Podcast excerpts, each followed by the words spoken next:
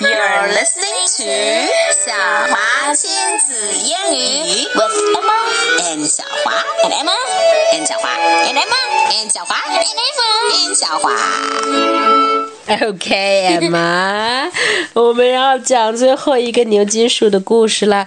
但这是第三届的 Phonic Story The Backpack，不是 Bag Bag，也不是 Pack Pack，也不是 Backpack，而是 Backpack。或许是 backpack 或 pack pack，或者是 pack pack。 No, I think it's enough, enough. we need to get on with our story. So hello, Uh, oats. what? okay, 这是短版的 story 啦，so we cannot 废话这么多。 Okay, the backpack starts.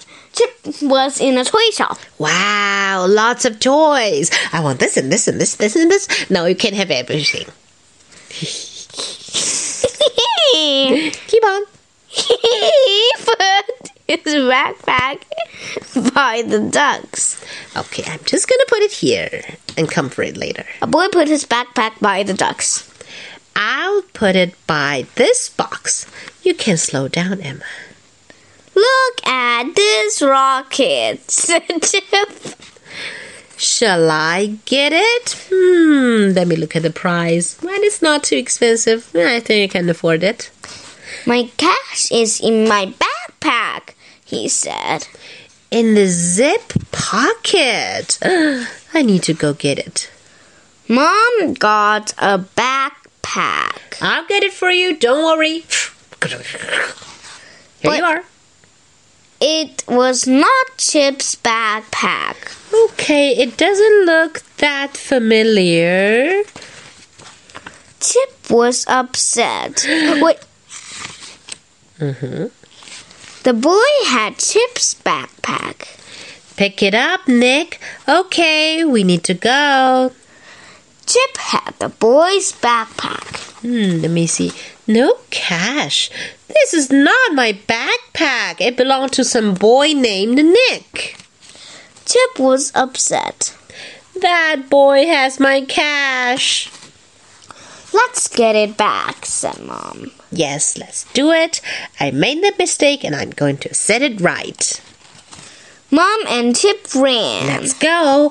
to this shop, Here? No, not here. to that shop. There? No, not there. The boy got on a bus. Oh no, they're getting on the bus. Stop that bus, said Mom. Stop! My backpack! Oh no, the boy in the bus said, It's not my backpack. It belongs to someone named Chip. Chip! The bus did stop. What luck! Hello there. Hello. Chip got his backpack back. Thank you, Nick. Thank you, Chip. Now I can get that rocket. Bye. Ah. And that's the end of our story. And so that's for the Goodbye.